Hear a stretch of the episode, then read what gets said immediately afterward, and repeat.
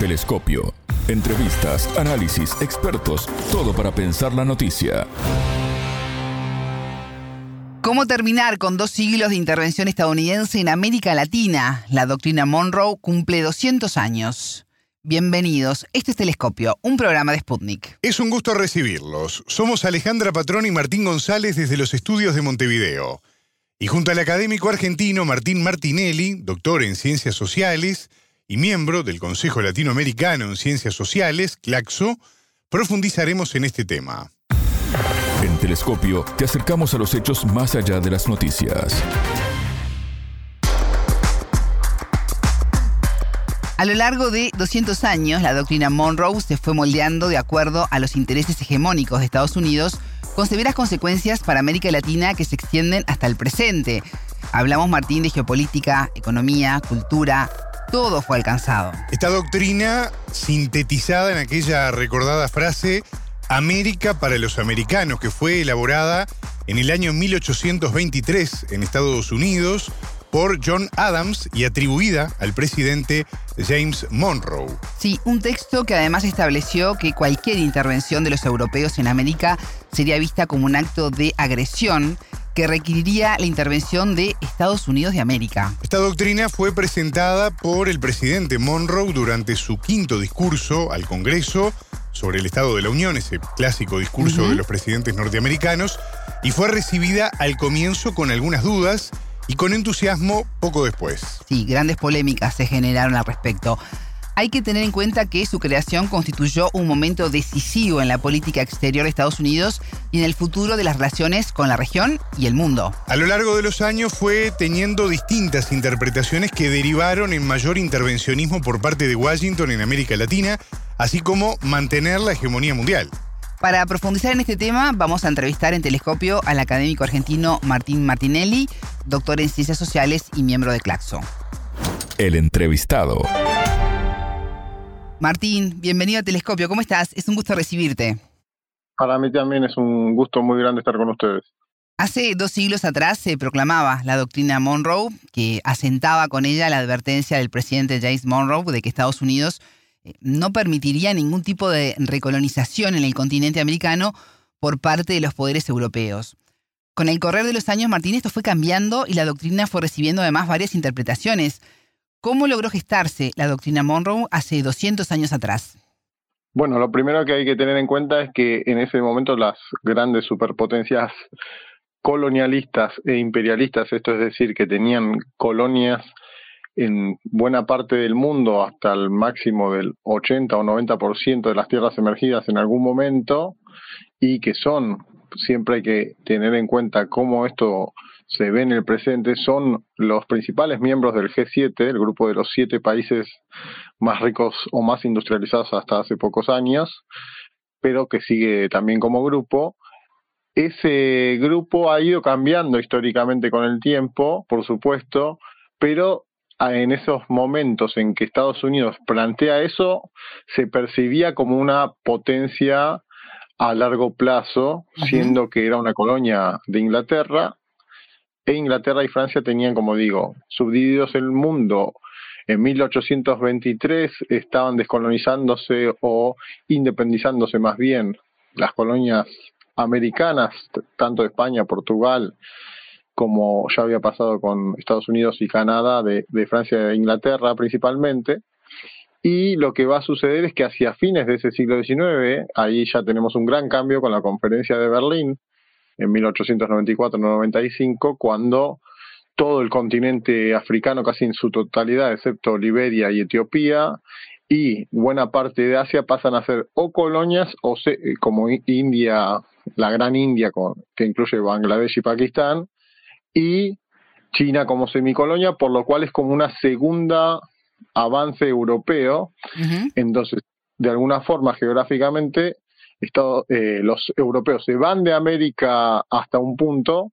y ese lugar es ocupado por Estados Unidos por su pretensión, primero por su localización insular, separado de los otros continentes, de, la gran Eurasia o Eurofrasia, Europa, Asia y África, y por otro lado es porque también los europeos se vuelcan hacia África y Asia, en lo que algunos consideran la segunda acumulación primitiva desde lo que fue la primera colonización de América. Eh, Theodore Roosevelt fue el primer presidente estadounidense en proponer que su país eh, debía desempeñar un papel destacado en la política internacional más allá del hemisferio occidental. En ese momento queda claro de alguna manera la intención de evitar la presencia de países como China y Rusia, por ejemplo. Martín, el argumento siempre fue lograr el equilibrio de poderes, pero ¿cuándo comenzaron a permear las verdaderas intenciones de la Casa Blanca? Es que la Casa Blanca al llegar tardíamente, primero copia ciertos modelos industrializados de los países europeos, principalmente los que nombré, a los que se suma más tardíamente Alemania, porque España y Portugal en los siglos XV y XVI, sumado a, Flandes o Holanda y, las potencias italianas del norte, las ciudades italianas del norte, van en declive, ahí aparecen Francia e Inglaterra. Luego, hacia fines del XIX, aparece como gran potencia Alemania, lo que deriva en la primera guerra llamada Guerra Mundial, y Estados Unidos tiene una ventaja de, ahí ya tenemos 100 años de la, de, la declaración esta de la doctrina Monroe, eh, en 1920, cuando 1923, cuando finaliza la esta llamada Primera Guerra Mundial, y ahí eh, Europa vive en carne propia esa guerra. Luego, es decir, que las potencias imperialistas que se habían dividido África 30 años antes, como manifestamos en 1884-85, un poco más, casi 40 años antes, y también dominaban buena parte de los estrechos oceánicos, es decir, el canal de Suez, a partir de 1869, entre Francia e Inglaterra alternándose, y es así que Estados Unidos ve desde fuera ese gran conflicto. En 1917 tenemos el comienzo de la Revolución Rusa, por lo cual Rusia se va de la Primera Guerra, por decirlo simplificado, va hacia su propia cuestión, que es la Revolución Rusa que deriva en la Unión Soviética en los próximos años, los siguientes años, y Estados Unidos interviene, digamos, como para poner la frutilla al postre y, terminar de inclinar la balanza de la guerra hacia los aliados, es decir, principalmente Francia y Gran Bretaña. Entonces, no sufre ese desgaste, por, al mismo tiempo va tratando de cooptar voluntades en todo lo que es nuestra América, o también llamado América Latina, es decir, Caribe y Sudamérica, porque vuelca su violencia, su control del monopolio del ejercicio de la violencia hacia otros continentes y tiene ya una expansión hacia Filipinas, Puerto Rico,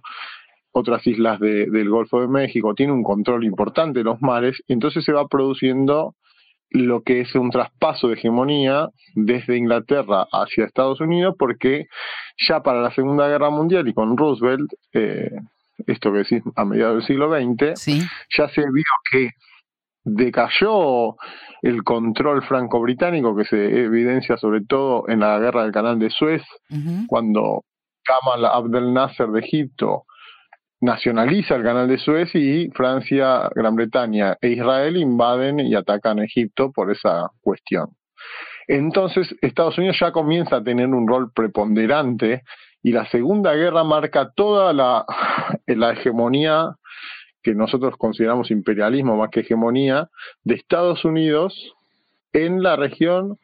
de Medio Oriente, pero en el mundo en general. Y esto se hace de, una forma bastante importante, es decir,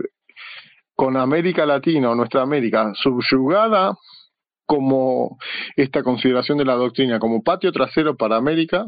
en primer término, la Unión Europea debilitada después de las dos guerras mundiales y el periodo de entreguerras, lo que Traverso, por ejemplo, llama la Gran Guerra Civil, queda dominada esa comunidad eh, de Estados europeos, luego actualmente Unión Europea, queda subyugada o queda en un segundo nivel respecto de Estados Unidos, más allá de que mantiene un poderío económico y luego se, se consolida de alguna manera el euro, pero cada uno con sus estados-nación y el aparato militar sobre todo controlado absolutamente por Estados Unidos, si bien a veces Francia y Alemania presentan ciertos resquemores, Inglaterra es totalmente afín, lo mismo otros, otras potencias que nosotros denominamos como imperialistas, como Canadá, Australia e Israel. Y en el caso de nuestra América, trata de mantener un dominio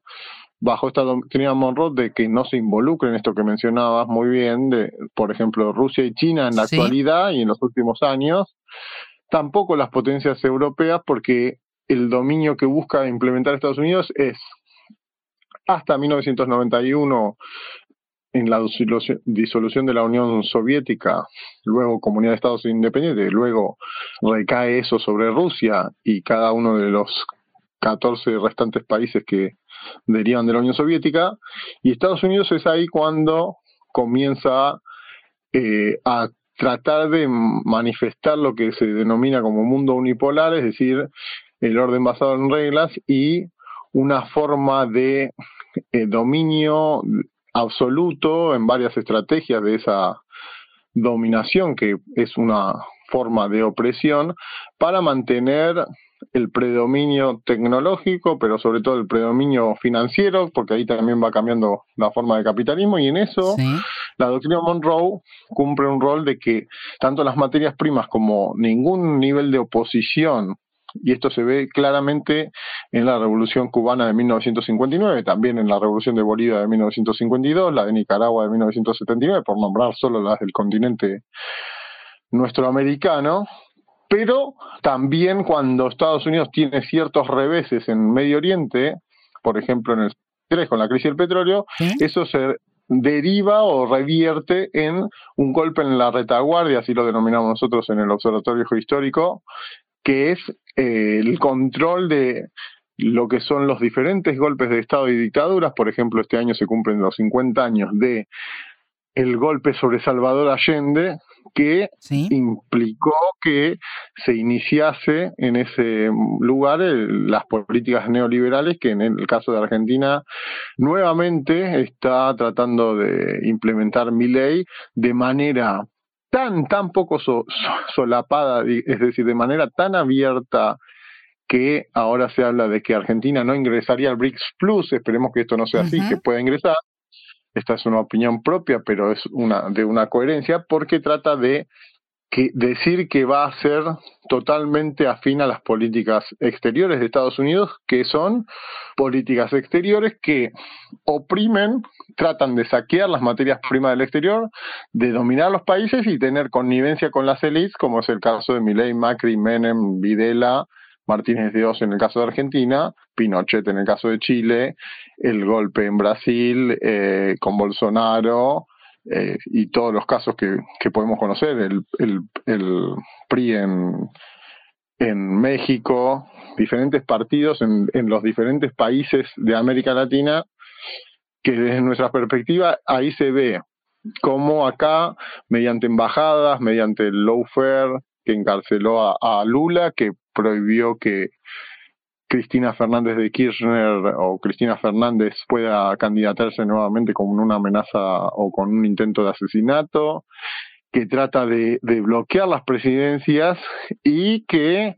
invierte sumas impresionantes y multimillonarias para controlar la información. Por ejemplo, cuando Richardson, Laura Richardson de la Quinta Flota dijo que había que prohibir justamente donde estamos hablando ahora, Sputnik, Telesur y Russia Today, mostrando un sesgo y una censura en la difusión de la información y mostrando que estamos frente a alguna, de alguna forma de decadencia de lo que fue el imperialismo estadounidense en las manufacturas y en la, el despliegue militar marítimo y terrestre de alrededor del mundo, eso está sufriendo un repliegue y por eso trata de ir más fuerte sobre nuestra América y eso se ve claramente cuando Milley propone o habla de una dolarización, mientras que China está proponiendo una desdolarización junto con Rusia y que Argentina justo después de haber pagado con yuanes parte de la deuda del FMI, del Fondo Monetario Internacional, que son los grandes organismos que creó Estados Unidos, eso es lo que estamos viendo ahora, a dos años de cumplirse esa doctrina, el auge, el gran auge que tuvo en el siglo XX, y ahora hay un, por lo menos un cuestionamiento muy grande hacia la doctrina Monroe. Eh, más allá de, los vaivenes, de las interpretaciones que se han dado a la doctrina durante tantos años, y dependiendo además de los intereses de, Washington, desde su concepción en 1823 eh, hay un quiebre en la política exterior de Estados Unidos y los efectos severos en la región por el derecho que se otorgó a intervenir en los países que considera como inestables. Mencionabas a Chile con lo que sucedió con Allende, en Argentina ahora con Javier Milei, en Brasil con el encarcelamiento de Lula y Bolsonaro accediendo a la presidencia del país. ¿Qué tiene que hacer América Latina para terminar con dos siglos de intervención y presión estadounidense? Lo primero que tiene que funcionar es la UNASUR y diferentes organismos multilaterales, no solo con Estados Unidos, sobre todo el gran enemigo de la región es Estados Unidos, y digo enemigo porque por más que se quiera disfrazar, enmascarar y tratar una, de mostrar una cara eh, benévola o del capitalismo salvaje que impone Estados Unidos o de las políticas que impone hacia nuestra región, este, esta potencia norteamericana lo que hace es, como digo, imponer y disponer tanto de los recursos naturales como los recursos humanos como la soberanía. Es por eso que el caso de Milley, que es de ultraderecha, así como Bolsonaro y Trump también, se tan gráfico con toda la situación, digamos, exaltando la figura de Margaret Thatcher en un país que estuvo en guerra con ese con esa potencia británica de la mano de Estados Unidos y de la Organización del Tratado del Atlántico Norte, por eso Estados Unidos es el gran actor y rival que está detrás de la OTAN, detrás de la quinta flota, detrás de las bases, grandes bases militares en Colombia con la supuesta disposición a contrarrestar el, narcocapitalismo, pero en realidad también es porque Venezuela tiene una gran la mayor reserva de petróleo del mundo en un mismo país, más allá que no es el mismo acceso a ese petróleo que el de Arabia Saudita, Irán o la región del Golfo Pérsico y Medio Oriente en general, igualmente está muy cerca de Estados Unidos y lo que hace es tratar de generar todo un movimiento cultural, social, para evitar, como decía antes, las rebeliones al estilo de Chile en 2019, los movimientos y la resistencia popular que ha habido en Argentina desde el 2001 con la gran crisis del 2001, pero que es una tradición en Argentina sindical y de movilización social ante estos grandes atropellos que busca imponer y que buscó imponer como se vio en las protestas frente al Congreso de Argentina cuando el gobierno macrista que en realidad es un títere de Estados Unidos, eh, trató de imponer las reformas previsionales, laborales, de flexibilización, de tratar de ir contra los trabajadores, lo mismo pasó en Brasil, es decir, que los grandes grupos poseedores y los grandes grupos propietarios tratan de acumular la riqueza cada vez más y en eso Estados Unidos les cumple un papel favorable, entonces se alían de alguna manera, es decir, pero la,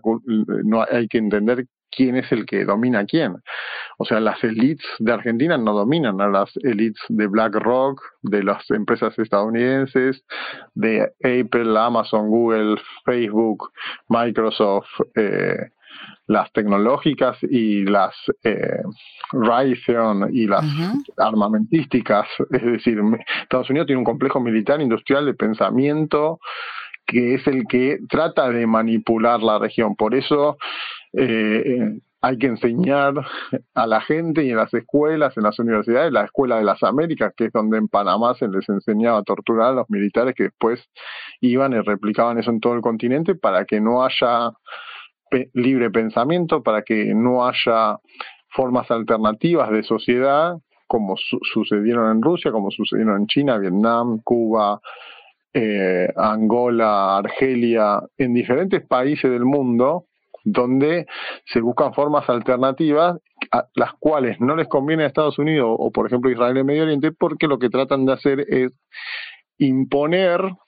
el capitalismo en versiones de mayor, la mayor desigualdad posible. Y lo que iba a decir es que desde 1973 a esta parte lo que ha pasado es que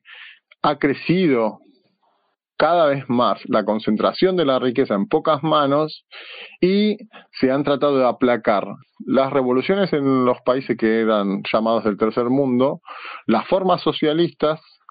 y se ha tratado de acaparar la riqueza en cada vez menos manos y eso lo, ejemplifica claramente que el 1% de la población mundial tenga el equivalente a, a la mitad de la población mundial, es decir, 4 mil millones de personas. Estamos hablando de algo que es eh, ilógico, que eh, es difícil de entender y que por supuesto no se hace propaganda, es decir, esto no se divulga. Y acá también estamos frente a una guerra cognitiva, una guerra de información, una guerra eh, en la cual quieren salir indemnes. Y bueno, lamentablemente las elecciones de Argentina trajeron nuevamente sobre la mesa a grupos que fueron los que encabezaron la dictadura, el genocidio en Argentina, que también avalan el infanticidio que está ocurriendo en Palestina ahora y genocidio también. Y esos grupos eh, son ciegamente adictos y afines, y digo adictos, sí, y afines a las políticas estadounidenses hacia la región, porque son los beneficiarios. Macri es el que fuga los capitales, el que pide 44 mil millones de dólares al Fondo Monetario y los fugan sus amigos, Caputo y todo, toda esa élite nefasta para nuestros países pero no, no es que, ellos manejen la política exterior de Estados Unidos, sino que sea la inversa. Y los que lo sufrimos somos las poblaciones de estos países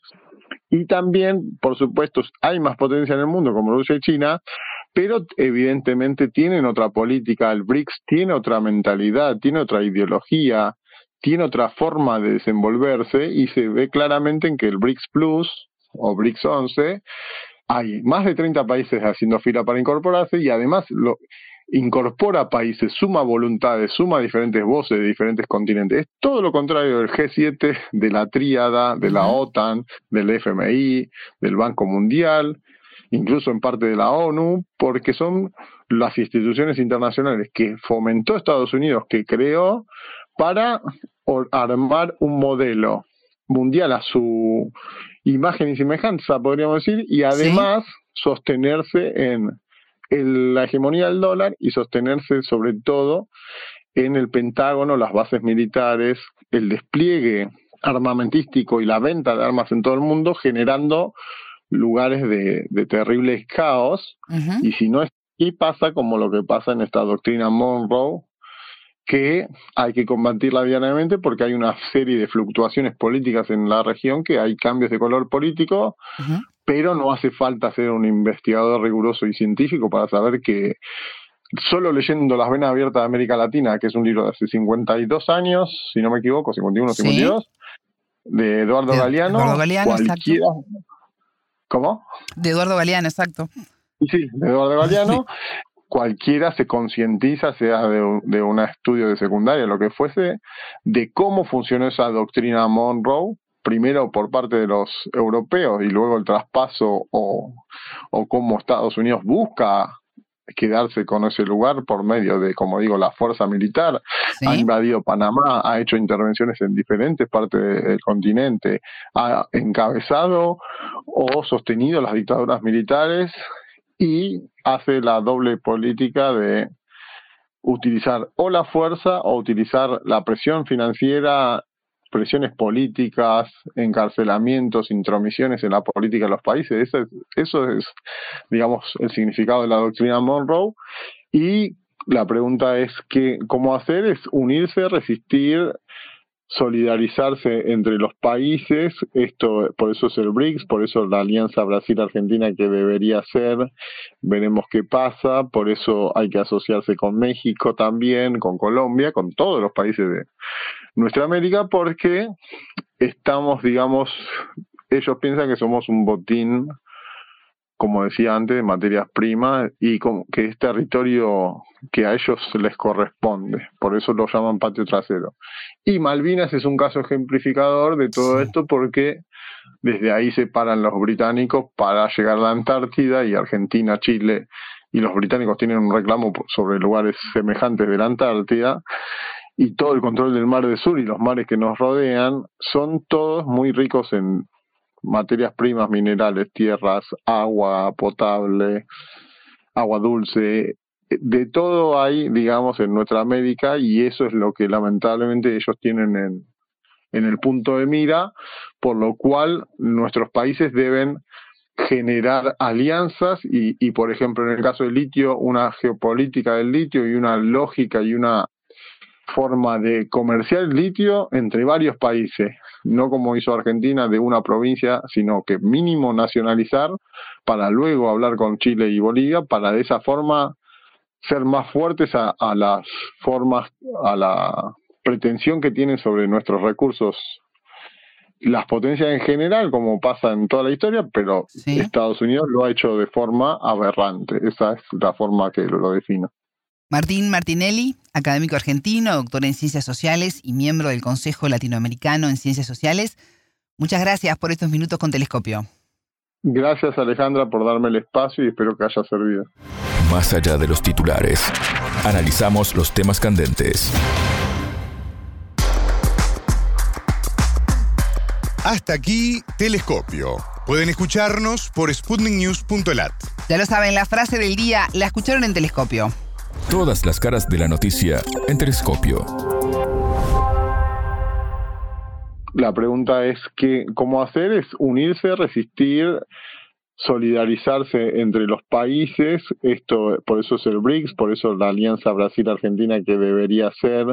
veremos qué pasa, por eso hay que asociarse con México también, con Colombia, con todos los países de nuestra América, porque ellos piensan que somos un botín, como decía antes, de materias primas y que es territorio que a ellos les corresponde. Telescopio, un espacio para entender lo que sucede en el mundo.